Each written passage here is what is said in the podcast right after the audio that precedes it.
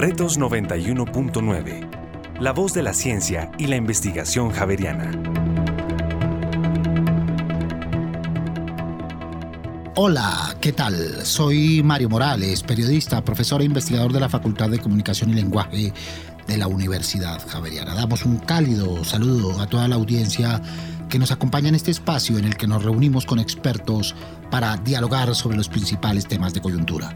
Cordial bienvenida.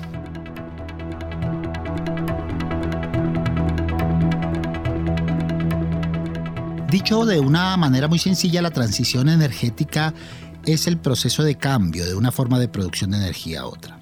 La meta es realizar la transición de energías no renovables, como lo son los combustibles fósiles, a energías renovables y sostenibles, como la energía solar, la eólica, la hidráulica, la nuclear, entre otras. Es un trabajo dispendioso y un reto mundial permitirá mitigar los impactos ambientales como la disminución del dióxido de carbono para controlar el cambio climático. Colombia es uno de los países comprometidos con el planeta para hacer esta transición. De hecho, es el tercer país más avanzado de la región en materia de transición energética con el 65.93% según el índice de transición energética del Foro Económico Mundial. En Colombia los hidrocarburos aportan el 3.3% del Producto Interno Bruto, en tanto el petróleo representa un 40% de lo que Colombia le vende al mundo. En otras estadísticas, Colombia ocupa el puesto sexto entre países que emiten más dióxido de carbono en América Latina y es el puesto 47 a nivel internacional. Así que la transición energética es un asunto de transformación cultural es un proceso complejo que va más allá de las emisiones de carbono y que demanda pensar, sí, en reservas energéticas, pero también en la inversión en ciencia, en la inversión en tecnología, por lo que vale la pena preguntarse al respecto y profundizar en este sentido. Para ello nos acompañan hoy en este espacio José Reinaldo Vuelvas, director de la Maestría en Energía y Sostenibilidad, ingeniero electrónico, magíster en Ingeniería Electrónica y doctor en Ingeniería con énfasis en sistemas de control, instrumentación, optimización, mercados eléctricos, redes eléctricas inteligentes y diseño de circuitos electrónicos. José Reinaldo, bienvenido. Muchas gracias Mario por la invitación y un saludo a tus oyentes. Muchas gracias por estar con nosotros. También está Diego Patiño, director del Departamento de Electrónica de la Universidad Javeriana, ingeniero electrónico, magíster en control automático y computadores, doctor en control automático y procesamiento de señales digitales. Bienvenido, Diego. Muy buenas tardes, Mario. ¿Cómo vas? Muy bien, muchas gracias. Está con nosotros Paula Miranda. Paula es abogada, coordinadora de la línea de investigación en transformación energética de la Facultad de Derecho de la Universidad Javeriana. Y también está con nosotros José Plata, también abogado especialista en regulación, energía y competencia, profesor en la Facultad de Ciencias Jurídicas de la Universidad Javeriana, socio fundador de Markup Consultores y especialista en Derecho Comercial, magíster en Economía y máster en Derecho. Con estas voces y estas perspectivas, escuchemos a nuestros oyentes que nos plantean inquietudes y expectativas con respecto al tema propuesto. La energética es absolutamente indispensable, no se podrá hacer en cuatro años, pero por lo menos sí en 15 y en 20. Y mientras tanto el país debe seguir extrayendo sus recursos de hidrocarburos y de gas porque fiscalmente los necesitamos. La transición energética en Colombia es inviable. Eh, como la está proponiendo el gobierno actual, pues eh, siento que en cuatro años realmente es muy difícil en un país como Colombia que siempre hemos eh, funcionado gracias a las energías tradicionales, eh, teniendo en cuenta que la gran mayoría de funcionamiento del país se mantiene gracias a los combustibles fósiles, pues sería un impacto económico gigante. Bueno, yo creo que en un país como Colombia mmm, se podrían aplicar estos nuevos tipos de energías sin embargo, toca muy bien, toca analizar muy bien en cuánto tiempo se puede hacer esto, porque no es como un cambio de un día para otro, porque precisamente todavía dependemos mucho de energías, eh, digamos, de origen fósil y demás. Pues yo considero que sí es viable, pero no es algo que pueda suceder de hoy para mañana. O sea, precisamente por eso se usa la palabra transición, porque tiene que ser un paso a paso y un poco a poco. Hay dos cosas que son muy importantes. Primero es que la transición energética tiene un problema en sí, es decir, el desarrollo energético al que queremos llegar vamos a necesitar más capacidad de contener la energía. Para contener la energía que necesitamos más, más litio. El litio de por sí es muy malo para el medio ambiente. Aparte de eso, para la producción de electrónicos y todo lo necesario para la transición energética se necesitan minerales estratégicos que requieren una, una extracción que es muy mala para el medio ambiente hoy en día. Y después de eso, en Colombia tenemos un problema de caja, es decir, necesitamos suficientes ingresos para mantener al Estado funcionando. Entonces, si llegamos a hacer esa transición desde ya, en este instante, vamos a perder un flujo de caja muy importante para las finanzas del país, que ya de por sí eh, la regla fiscal nos está diciendo que tenemos que seguir reduciendo los costos y seguir reduciendo los costos. Pero como estamos en déficit y vamos a acortar los costos, o sea, los ingresos, vamos a estar en un problema de dónde vamos a sacar la plata el, gobierno que decía hacer, hacer impuestos indirectos. Los impuestos indirectos son muy regresivos teniendo en cuenta el contexto económico colombiano, en donde somos un país de ingresos medios. Por lo menos menos del 10% gana más de 3 millones 500. Muy bien, hay voces ilustradas, voces con conocimiento y voces inquietantes. ¿En qué tanto tienen razón, Diego, nuestros oyentes para arrancar este espacio? En, parte tiene razón porque sí es una preocupación mundial, no solamente de Colombia, sino una preocupación mundial de cómo se va a realizar esa transición energética. Yo eh, creo que, que, que, realmente nosotros estamos muy en sintonía con lo que está pasando en el mundo. Si bien hay países que están más avanzados que nosotros en ese, en ese aspecto, tipo Alemania, Europa y eso, habría que con asterisco. Si, si, si esto es algo que nosotros estamos descubriendo entre todos, no solamente como colombianos, sino, sino, sino como humanidad en general. Eh, tenemos que cambiar nuestro sistema de energía, nuestro sistema de consumo, nuestro sistema de producción, nuestro sistema de, de, transmisión. Eso es, eso es claro. Eh, por el medio ambiente, por el cuidado de la casa común, eh, por, por todos la, emisión de efectos de, gases invernaderos que tenemos y eso es una de las principales razones por las cuales una transición energética es necesaria en el mundo y en el país. luego la primera inquietud de nuestros oyentes ya queda zanjada. Se preguntaban si es viable o no es viable. Es, tiene que ser viable.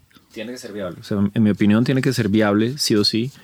Eh, reitero, porque la, emisión de gases invernaderos es, importante de todas maneras desde el punto de vista energético. Y cuando yo hablo energético, no, no, no, no pensemos únicamente en energía eléctrica, sino pensemos en vehículos. Eso también es otro tipo de energía. ¿sí? En, en, todo lo que tiene que ver con energía, eh, en, el uso diario eh, que tenemos. También estoy de acuerdo que, que, esto no es posible en cuatro años y creo que en ningún momento se ha planteado que esto sea, se vaya a dar en cuatro años, pero sí hay que empezarlo a pensar desde ya y empezarlo a planear desde ya. Muy bien, las otras dos perspectivas sobre las cuales giraban las opiniones de nuestros oyentes, José Reinaldo, tenían que ver eso, con el tiempo, con los tiempos, con los periodos, con los plazos y con la parte financiera. Concuerdo que eh, el tema de la transición energética no es un tema instantáneo. Si uno, digamos, revisa la historia de la humanidad, ya hemos tenido momentos de transición energética. Siglo XVI, siglo XVII teníamos molinos accionados por agua, y carbón vegetal. Allí pues pasamos al siglo XVIII con la utilización del carbón. Entonces ahí más o menos estaríamos hablando de una ventana de 100, 200 años. Luego del siglo XVIII al siglo XIX la utilización del petróleo. Entonces realmente estas transiciones energéticas son lentas. Eh, realmente necesitamos una ventana décadas en ese, en ese espacio o en ese momento de transición de un tipo de energía a otro. Ahorita lo que estaríamos viviendo es pasar del petróleo a lo que prácticamente serían la utilización de minerales. Entonces realmente hay que realizar la transición energética cuanto antes. Es, yo creo que es un tema urgente a nivel global. Eh, pero obviamente digamos que eso no va a suceder en cuatro años ni, ni en digamos en, periodos de, pocas de pocas décadas, sino seguramente vamos a necesitar mucho más tiempo. Si por ejemplo uno analiza el caso colombiano, eh, desde el punto de vista de la generación, pues nosotros muy bien sabemos que somos una matriz energética eh, relativamente limpia desde la capacidad instalada que tenemos. Más o menos estamos del 70% hidro. Sin embargo, si uno analiza desde el punto de vista de la demanda, eh, ahí sí que realmente tenemos un porcentaje importante en consumo de combustibles fósiles. Estamos hablando del más o menos del 55% aproximadamente. Eh, eso en particular, digamos, si uno quiere hacer una transición energética importante en el caso de Colombia. Sujeto además a contingencias o a variables como la posibilidad de explotación o la existencia eh, en los yacimientos eh, de hidrocarburos por un lado, pero además después en las necesidades de esos hidrocarburos en el futuro próximo, que son cosas que aún no sabemos con exactitud si demoran 5, 10, 15 o 20 años. Llevamos casi tres décadas con anuncios apocalípticos al respecto. Respecto, digamos, a, al, al, tema de, de reservas eh, en temas de hidrocarburo, eh, si bien digamos que es un elemento importante tenerlo en cuenta en la transición energética, eh, hay que explorar, digamos, otras alternativas para poder hacer esa transición un poco más suave. Por ejemplo, el tema del gas. O sea, es como tal un, tipo de fuente que nos puede funcionar a nosotros como un elemento para hacer esa transición un poco más suave respecto a estas nuevas tecnologías. Pensando en que el gas también a posteriori tendrá que ser eh, reemplazado. reemplazado. Correcto. Sin embargo, pues obviamente el reemplazo vamos hacia el lado de la minería, que pues uno a priori pensaría pues vamos a, incursionar en tecnologías limpias. Sin embargo, si uno mira de dónde proviene esa tecnología limpia, proviene de la minería, luego realmente no sería pues totalmente limpia, hay un impacto ambiental detrás importante en ese proceso de extracción. Por lo tanto, pues realmente sí estaríamos eh, buscando obviamente beneficiar al planeta desde el punto de vista de las emisiones de, gases de efecto invernadero, que es la tecnología actual que tenemos con los hidrocarburos, bueno, en general con la combustión, con los combustibles fósiles.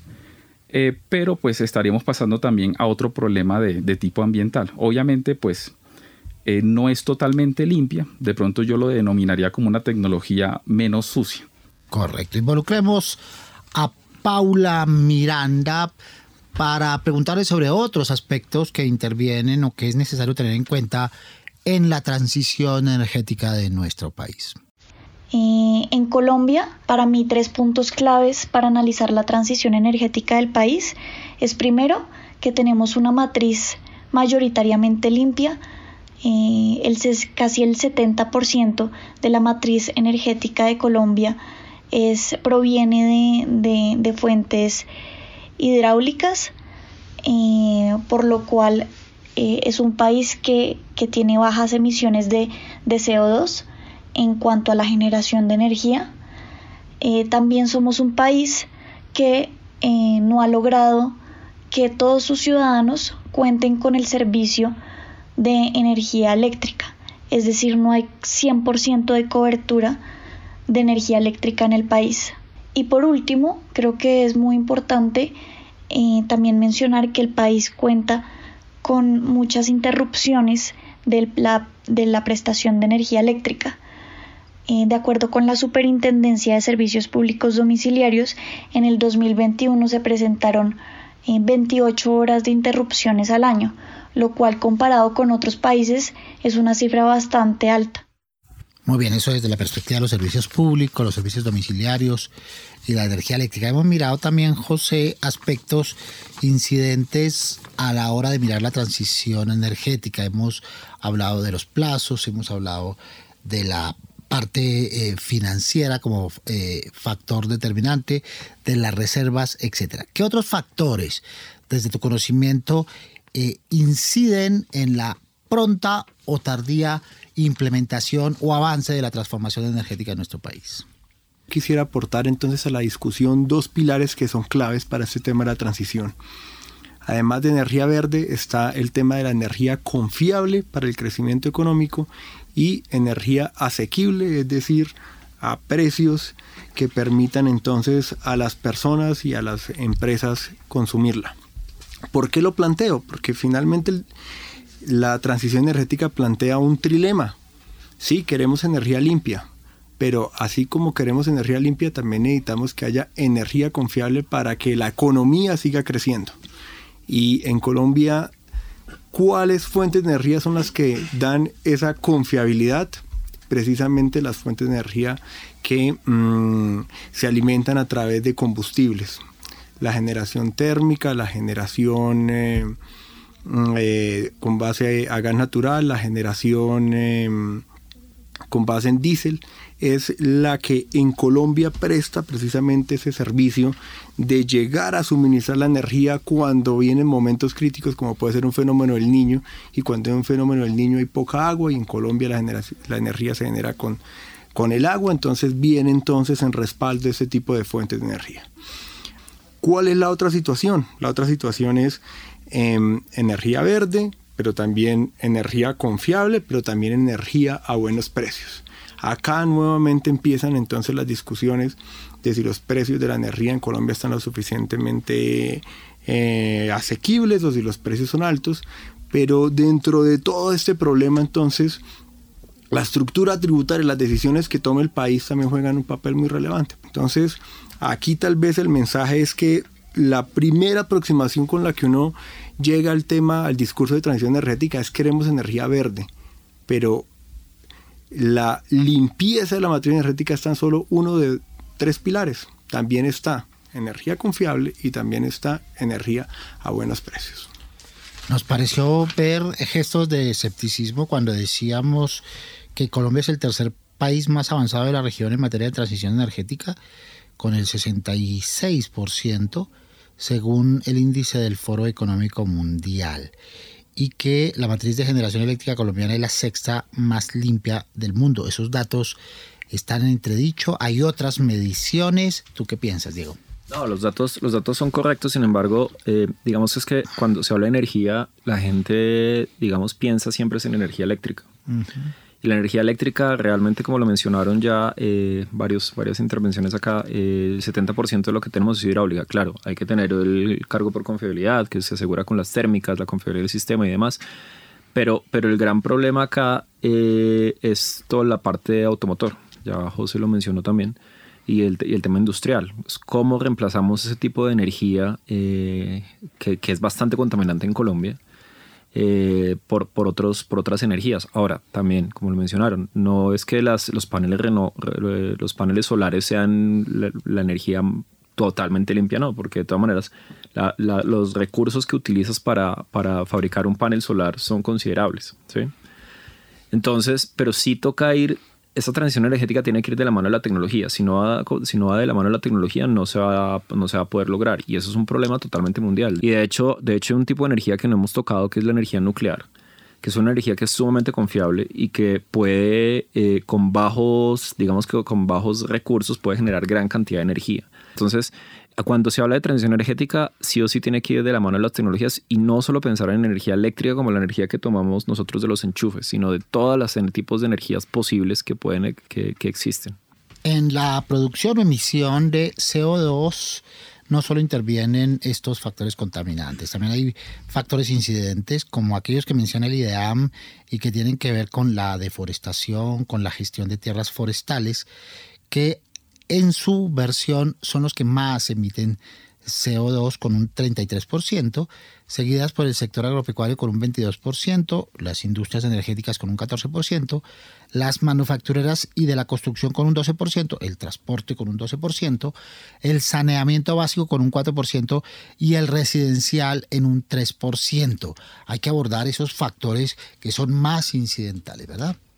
De acuerdo. Eh, digamos, dado la premisa del obviamente, buscar la transición energética y de poder como tal disminuir los niveles de emisión de gases de efecto invernadero, realmente eh, en una visión de pronto simplificada que de pronto muchos considerarán que la transición es solamente paneles solares fotovoltaicos o, o como tal turbinas eólicas, realmente cuando uno piensa en la transición energética es un despliegue complejo de muchas tecnologías.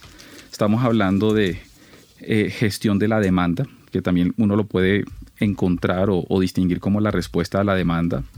Tenemos los distritos térmicos, tenemos el tema de la eficiencia energética, que es realmente un tema muy interesante, entrar a cada una de las industrias y mirar cómo podemos reemplazar cada uno de los equipos para poder hacer que funcionen de manera más eficiente en su conversión de energía.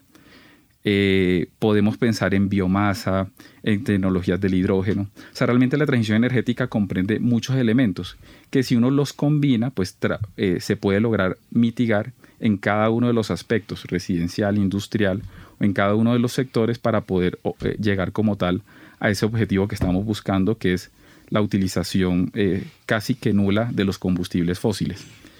otro elemento, de pronto, pues para eh, para considerar que puede ser bien interesante a nivel de, digamos, de buscar esa transición son los distritos térmicos, que muy bien, por ejemplo, en ciudades como la costa, que utilizan pues muchos aires acondicionados, estos equipos de refrigeración, de mantenimiento de, temperatura, una solución puede ser a través de eh, plantas dedicadas específicamente para poder regular la temperatura de ciudades completas. Entonces, eh, son, son, son soluciones que uno puede ir explorando con la finalidad de poder ir reduciendo esa emisión de gases de efecto invernadero. Mm, de pronto para mencionar una tecnología ahorita interesante nueva que se conoce como la captura y almacenamiento del CO2. Eh, dado que pues de pronto, y de hecho ya lo mencionamos, que no podemos hacer la transición en cuatro años, pues obviamente requerimos de más tiempo, décadas, una posibilidad de poder ir trabajando ese tema de, las emisiones puede ser simplemente con esa tecnología. Captura el CO2 y lo trato de almacenar, por ejemplo, eh, en el subsuelo, con la finalidad de no eh, dañar como tal el, el medio ambiente y en particular tratar de evitar que no suba la temperatura del planeta. Muy bien. Entre las acciones que contempla la transición energética, pues entonces, sintetizando, estamos hablando de las reducciones, José, de emisiones, promover el uso de nuevos combustibles más sostenibles, el uso de energías renovables. Pero hay un factor que se discute actualmente y que tiene que ver con la eh, mejora en la eficiencia energética. ¿De qué hablamos cuando hablamos de eficiencia y mejoramiento de la eficiencia energética, José? La eficiencia en particular hace referencia eh, al tema de que electrodomésticos, los equipos, eh, funcionen de, de, la mejor manera desde el punto de vista de su conversión. Entonces, un ejemplo en particular, un motor empleado en la industria. Podemos utilizar equipos electrónicos que permitan su arranque eficiente y de esa manera consuma menos energía. Otro elemento que digamos que no está directamente relacionado a la, capacidad o a la tecnología eh, e, en la eficiencia energética, tiene que ver con la gestión de la demanda. Cómo nosotros tratamos de configurar nuevos patrones de consumo de energía en esos usuarios finales. Que por ejemplo no se genere ese pico de energía que cuando uno analiza la curva de demanda en Colombia, pues más o menos está alrededor de las 8 de la noche, que nosotros podríamos generar regulaciones, incentivos o diseñar nuevos mercados tipo, o contratos que permitan desplazar esa carga de, consumo de horas picos en otros momentos y con eso digamos podríamos aplanar un poco la curva. Entonces uno puede pensar realmente en diferentes tipos de soluciones, de acciones. Eh, siguiendo con su pregunta respecto a la eficiencia energética, el solo hecho de cambiar la iluminación a la iluminación actual que nosotros conocemos LED ya implica como tal una mejora en la eficiencia del consumo. A eso es lo que yo me refiero en indagar en la industria a nivel residencial, nosotros cómo podemos mejorar esos equipos, los compresores, los motores, para que de, de cierta manera podamos tener como un uso adecuado de energía. En ese sentido, José Plata, ¿cómo estamos en regulación, en legislación y qué hay que mejorar en ese sentido en la perspectiva de acelerar u optimizar el proceso de transición energética?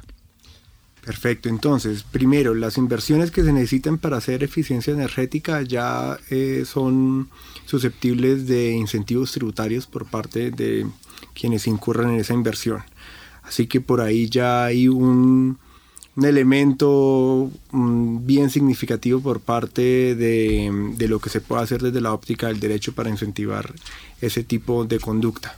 En donde hay todavía una gran oportunidad de avanzar eh, regulatoriamente es en los incentivos para permitirle a los usuarios entonces ser más activos en sus decisiones de demanda. Vamos a hacer bien específicos, porque cuando uno habla de estos temas es fácil perderse en el tecnicismo eh, cuando se pueden explicar eh, de manera más sencilla. Miren, en Colombia el pico de demanda, ¿cuándo es donde más se consume energía eléctrica en Colombia? De las 6 a las 9 de la noche. Cuando las personas llegan de su trabajo y entonces prenden sus televisores, prenden las luces y ahí es donde más se consume.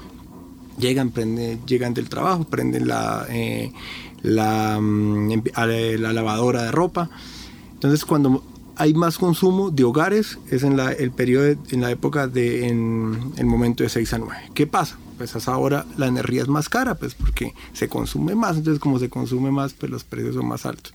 La pregunta que va a hacer es, bueno, ¿y qué debería hacerse desde la óptica de la regulación para incentivar entonces a que el usuario no consuma tanta energía de 6 a 9, sino que la consuma a otras horas?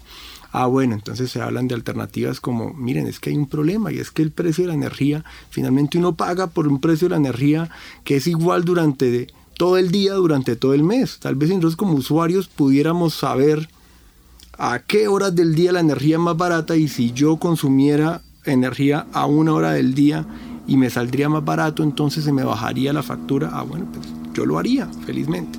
Pero para eso, ¿qué se necesita? Para eso se necesita que la regulación avance en permitir precios horarios, que la regulación avance en eh, la implementación de la medición inteligente, que nosotros pongamos en nuestras casas entonces un medidor y que, ese medidor sea el que nos avise, oiga, la energía está barata hasta ahora, prenda la lavadora en este momento y no en la hora de 6 a 9. Entonces, em, esas regulaciones todavía la que está en proceso, hay que decir, no es que estemos en cero, pero todavía hay una gran necesidad de que se ponga el acelerador para lograr eh, ese objetivo.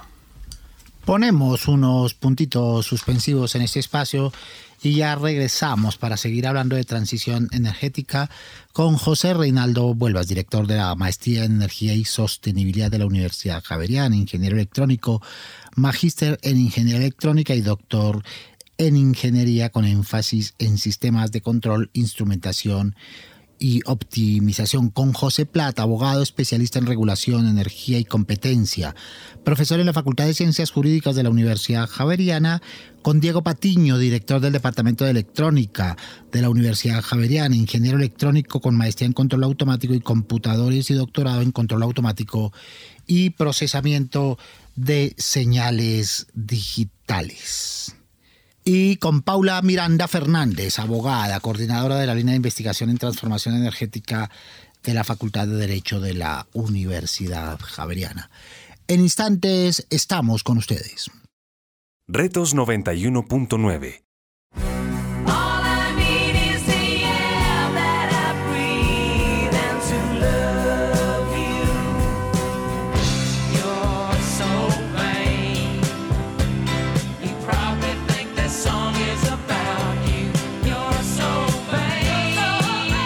las noches, Javeriana Estéreo, sin fronteras.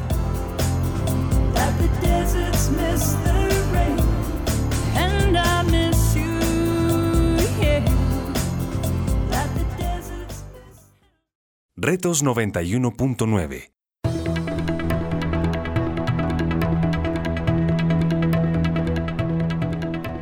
Aquí estamos en este espacio hablando sobre transición energética con Diego Patiño, director del Departamento de Electrónica de la Pontificia Universidad Javeriana, ingeniero electrónico, magíster en control automático y computadores, doctorado en control automático y procesamiento de señales digitales, con Paula Miranda Fernández, abogada, coordinadora de la línea de investigación en transformación energética de la Facultad de Derecho de la Universidad Javeriana, con José Plata, abogado especialista en regulación Energía y Competencia, profesor en la Facultad de Ciencias Jurídicas de la Universidad Javeriana, y con José Reinaldo Huelvas, director de la Maestría en Energía y Sostenibilidad, ingeniero electrónico, magíster en Ingeniería Electrónica y doctor en Ingeniería con énfasis en sistemas de control, instrumentación, optimización, mercados eléctricos, redes eléctricas inteligentes y diseño de circuitos electrónicos.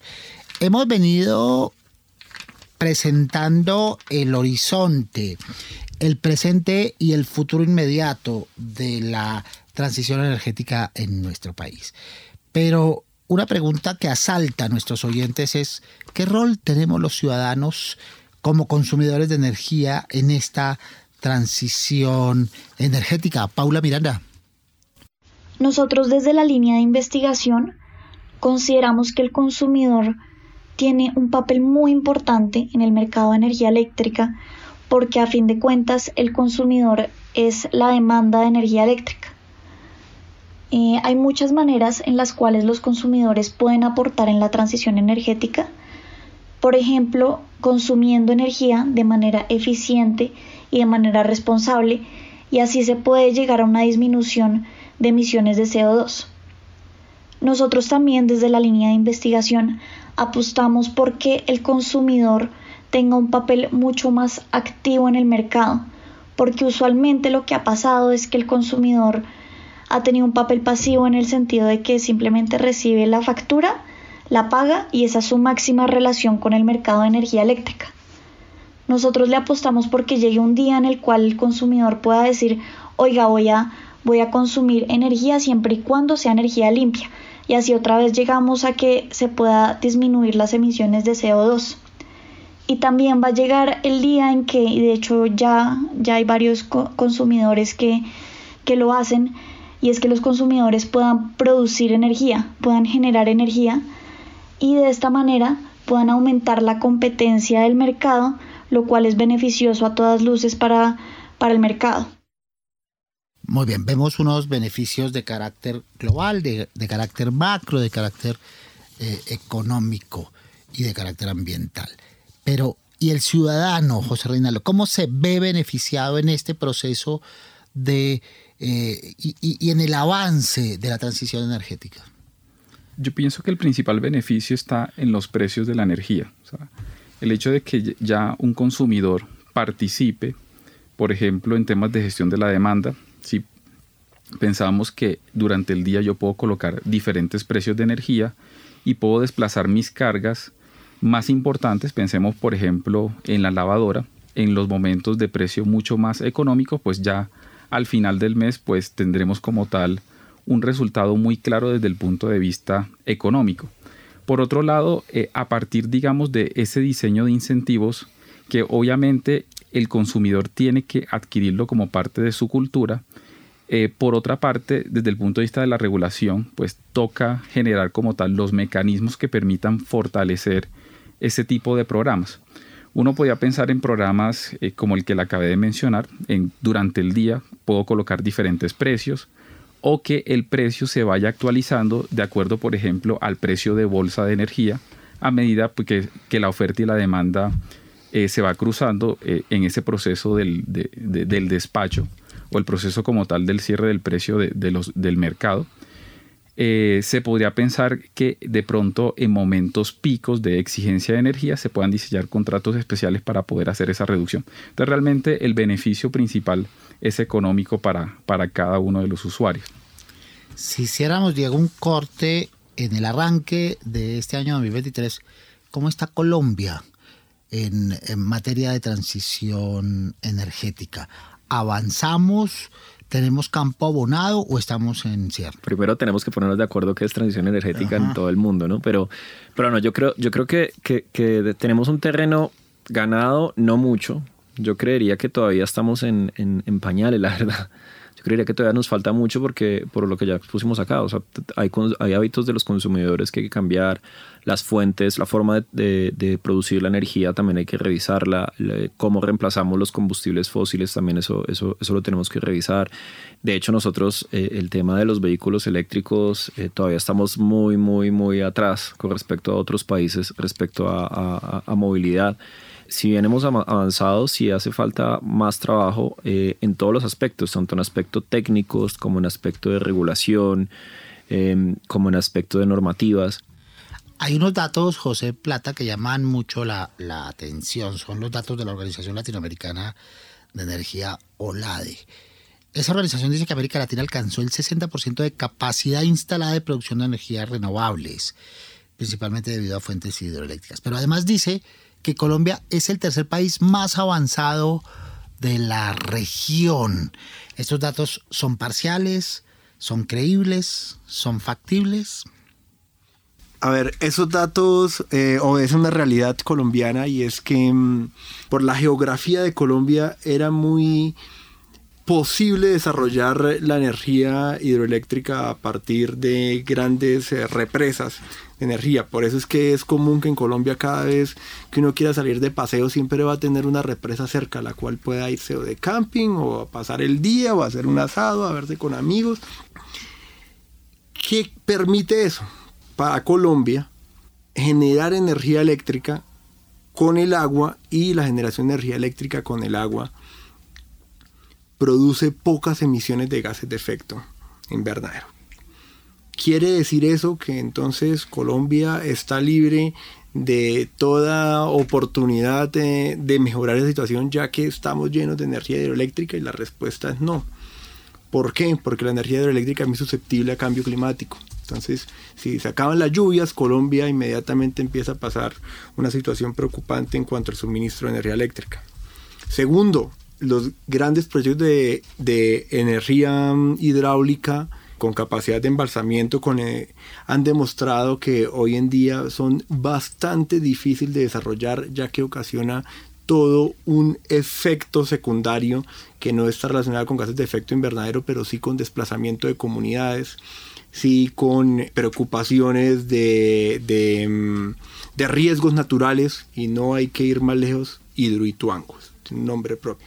Entonces, por eso es que Colombia aparece en esos números con esos resultados tan favorables, de lo cual es cierto, hay que, hay que verle el lado del positivo, pero está la otra cara de la moneda. La otra cara de la moneda es, bueno, ¿qué otras fuentes renovables no convencionales hay que apostarle? Y ahí es donde están las fuentes que ya se mencionaron, donde está la oportunidad del sol, la oportunidad del viento, que son complementarias, pues cuando hay una época de sequía que hay, no hay lluvia, hay sol. Ah, bueno, entonces esa es la oportunidad también que, que, dan las fuentes renovables no convencionales para pensar en complementariedad. La biomasa también es muy complementaria.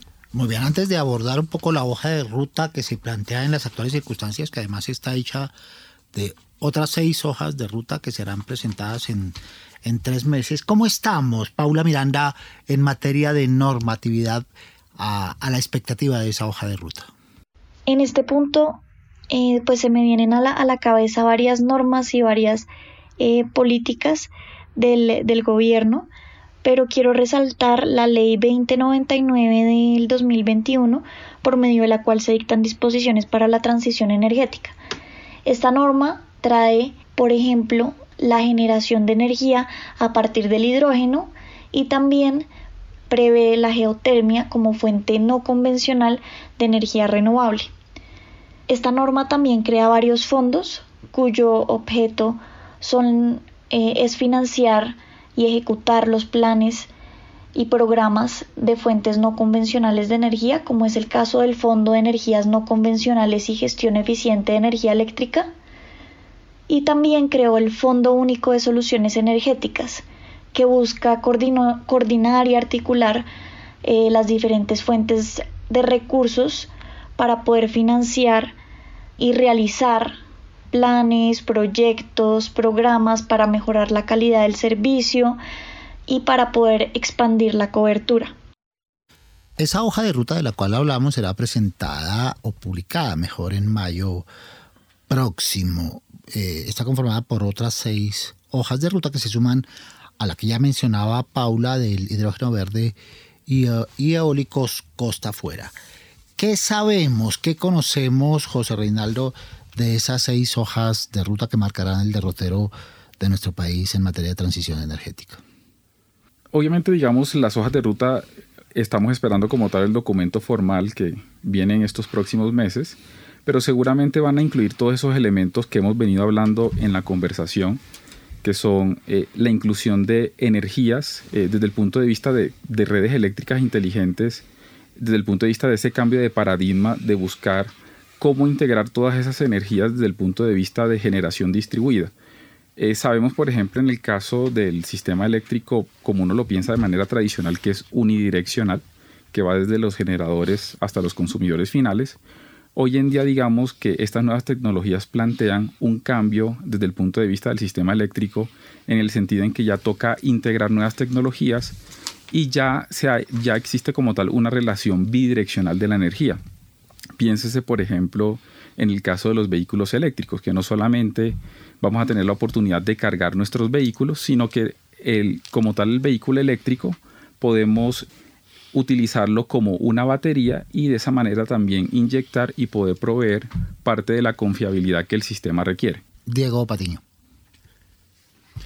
Eh, sí, yo creo que, que, eso va a ser pues muy importante en el desarrollo de la transición energética del país. Hay un tema que, que, que no hemos tocado y es el tema del hidrógeno, ¿no? Eh, Colombia es un país que se prevé, se prevé que, es, es, que puede producir bastante hidrógeno y eso es una incógnita que nosotros tenemos desde la academia, desde los diferentes sectores, es cómo vamos a realizar la, la, la explotación y el uso del hidrógeno eh, como fuente energética adicional en, en, Colombia. Lo que esperamos es que en esas hojas de ruta y lo que yo espero en particular es que nos, nos, nos den luces de cómo vamos a realizar ese cambio. Si efectivamente si hay unos estudios que presentan en la UME, eh, estudios que vienen de años atrás y, todo esto, pero, pero no con la fuerza que pueda tener estas hojas de ruta de la transición energética. Entonces, nosotros generalmente hablamos de, de, de paneles solares, hablamos de eólicas, pero, pero ¿qué pasa con otras fuentes de energía como el hidrógeno, como la energía nuclear?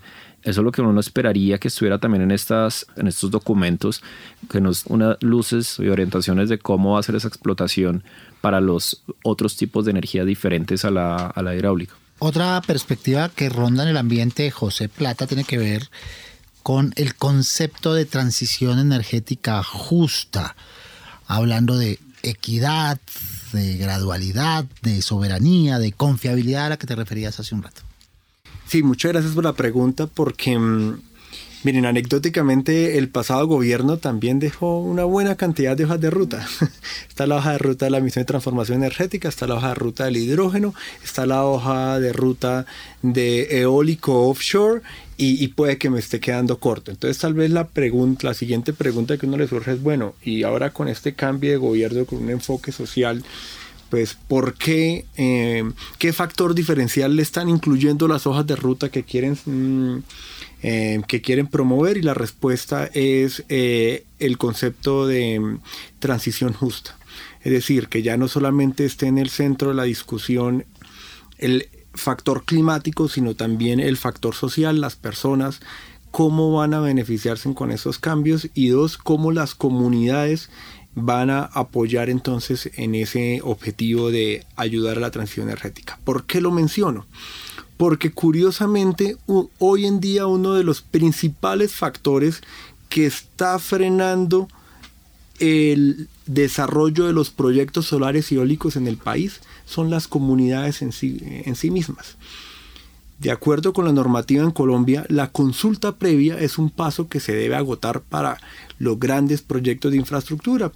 Y ese elemento de la consulta previa ha sido precisamente el talón de Aquiles, el obstáculo para que estos proyectos logren salir adelante. ¿Quién tiene la razón? Es muy difícil fijar una posición tienen la razón las comunidades al retrasar el desarrollo de estos proyectos porque históricamente han sido abandonados por el Estado y este proyecto de infraestructura ser la oportunidad para que el Estado se ponga al día con ellos. Bueno, es una afirmación que generará una cantidad de polémica, pero también generará una cantidad de polémica aquella posición por parte de los desarrollos de proyectos que dicen, no, venga, yo desarrollo proyectos, pero a las comunidades que tengo alrededor yo no tengo nada que ver con ellos. Ese justo medio es precisamente lo que pretende la transición justa y lo que es una gran oportunidad, una ventana de oportunidad para este gobierno aportar.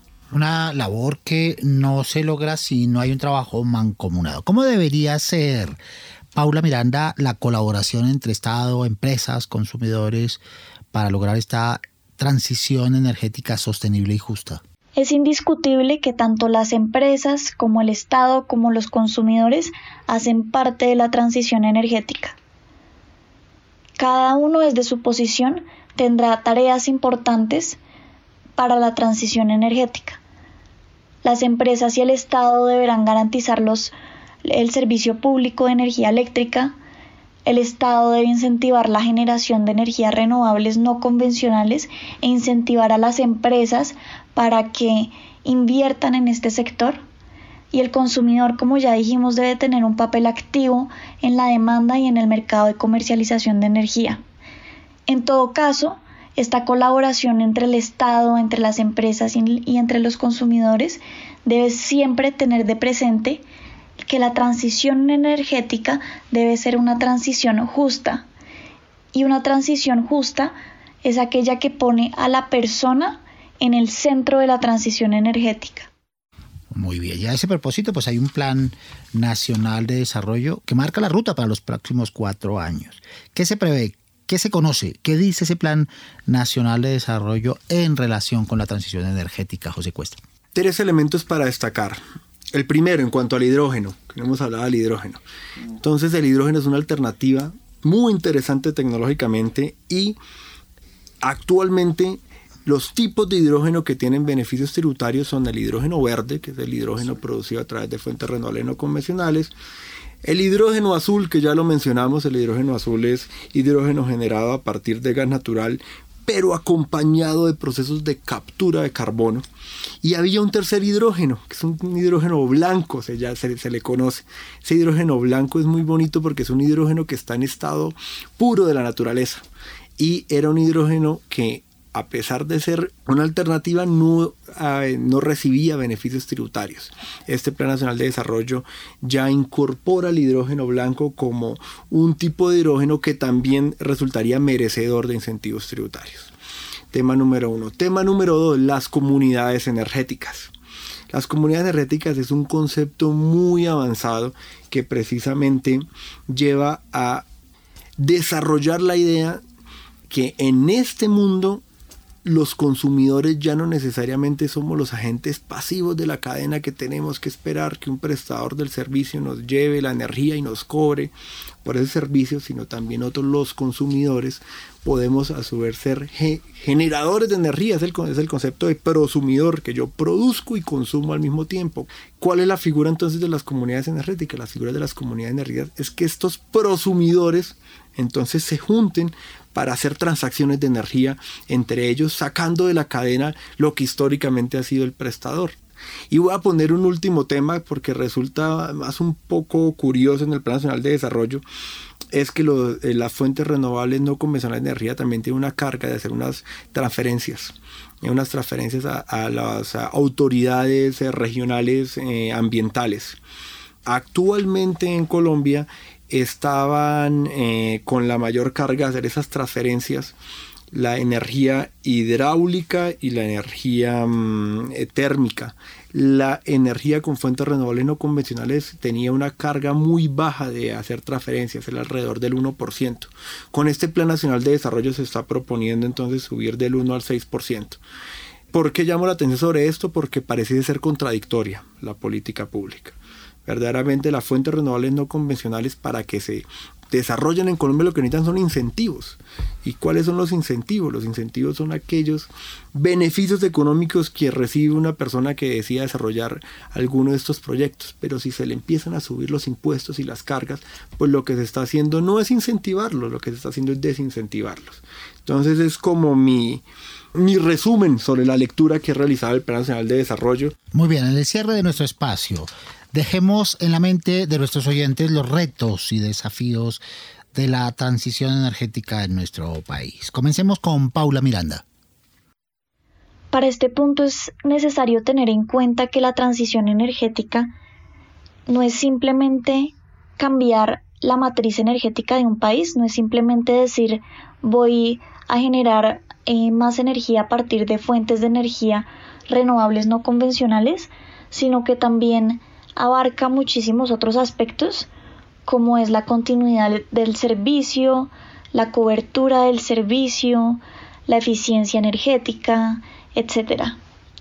Con esto en mente, em, considero que los principales retos para la transición energética son primero, em, Colombia es un país que no ha logrado que todos sus ciudadanos gocen del servicio público de energía eléctrica, segundo, disminuir las interrupciones del servicio.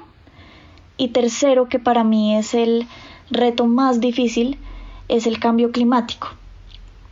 Colombia es un país especialmente vulnerable al cambio climático por el hecho de que puede sufrir fenómenos del niño o fenómenos de la niña y teniendo en cuenta que su matriz es mayoritariamente hídrica, puede suceder que eh, entremos en una sequía y que no haya y que las y que las hidroeléctricas em, se sequen y no haya energía que suministrar como, como ocurrió en los años 90.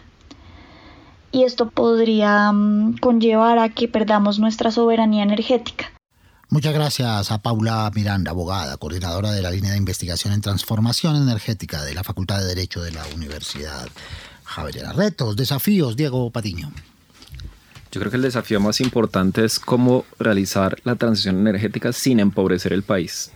Nosotros en Colombia somos un país que tiene más o menos el 70% de la población en pobreza o pobreza extrema. Y la pregunta es cómo no depender de los combustibles fósiles. El 50% de, de, nuestros ingresos también dependen del petróleo. Entonces, ¿cómo, ¿cómo no depender de los eh, combustibles fósiles sin empobrecer el país? Yo creo que ese es uno de, las, de los grandes retos que tenemos en esta transición energética.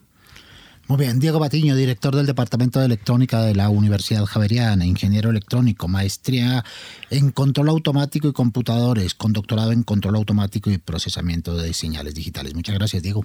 Muchas más gracias, Mario, por la invitación. Muy bien, José Plata, retos, desafíos. Mario, el principal reto es vincular al sector transporte en este, en este objetivo el principal reto es, llevamos discutiendo que la forma de lograr la transición energética está a partir de hacer, de hacer más verde la generación de energía eléctrica cuando ya verdaderamente es verde.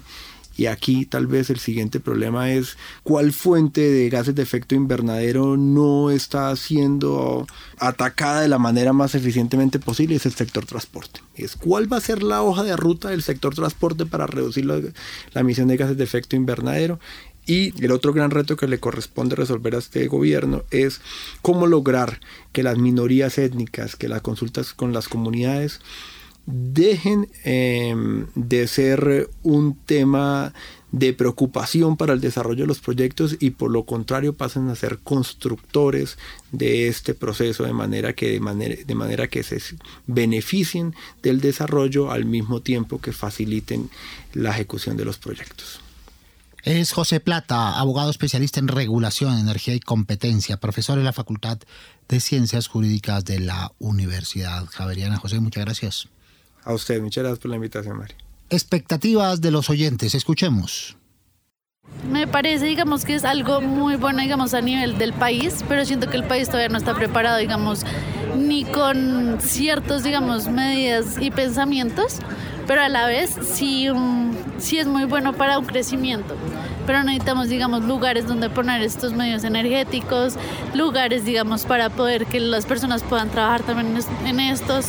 Investigación, lo cual en Colombia es muy baja la investigación. Pues también tener en cuenta que a nivel energético eh, no afecta eh, su funcionamiento, sino la producción de esas energías son las que generan exactamente la misma contaminación que podría estar generando el funcionamiento de las energías tradicionales. Es que siento que se le da mucha relevancia a las empresas y principalmente a las empresas petroleras. Y en un país como Colombia, que es un país que depende económicamente del petróleo y de la exportación e importación de petróleo, pues la transición energética no la ven como algo bueno.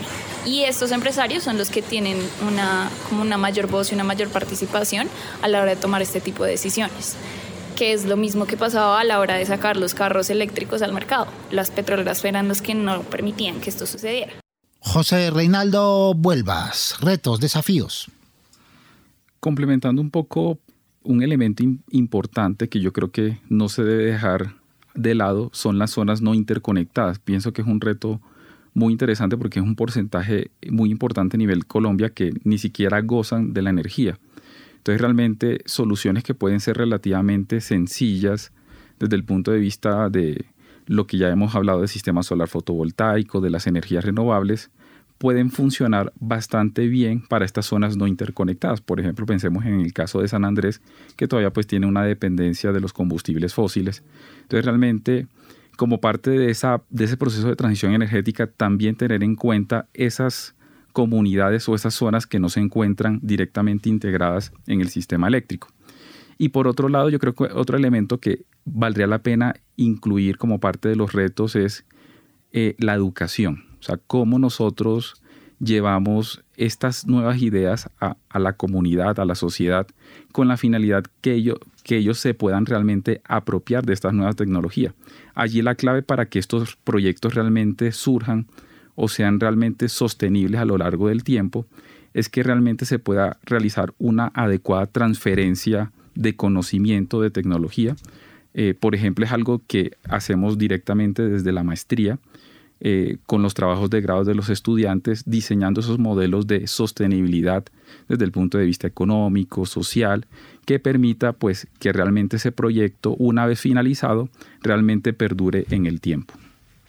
Es José Reinaldo Vuelvas, director de la Maestría de Energía y Sostenibilidad, ingeniero electrónico magíster en Ingeniería Electrónica y doctor en Ingeniería con énfasis en sistemas de control, instrumentación, optimización, mercados eléctricos, redes eléctricas inteligentes y diseño de circuitos eléctricos. Muchas gracias. Muchas gracias, Mario, por la invitación. Muchas gracias por estar con nosotros. Gracias a toda nuestra audiencia por acompañarnos y participar en este espacio en el que expertos y académicos estamos para servir al país. Muchas gracias también a las personas que hacen posible este programa. En la ingeniería de sonido, Andrés Neira, en la producción periodística, Sofía Neira y Juliana Sánchez, y en la asistencia de producción, Sebastián Ortiz Pérez. Recuerden que cada semana y en este mismo horario los esperamos para tratar temas de coyuntura de interés nacional. Soy Mario Morales, periodista y profesor investigador de la Facultad de Comunicación y Lenguaje de la Universidad Javeriana. En ocho días acá nos escuchamos Dios mediante. Hasta entonces.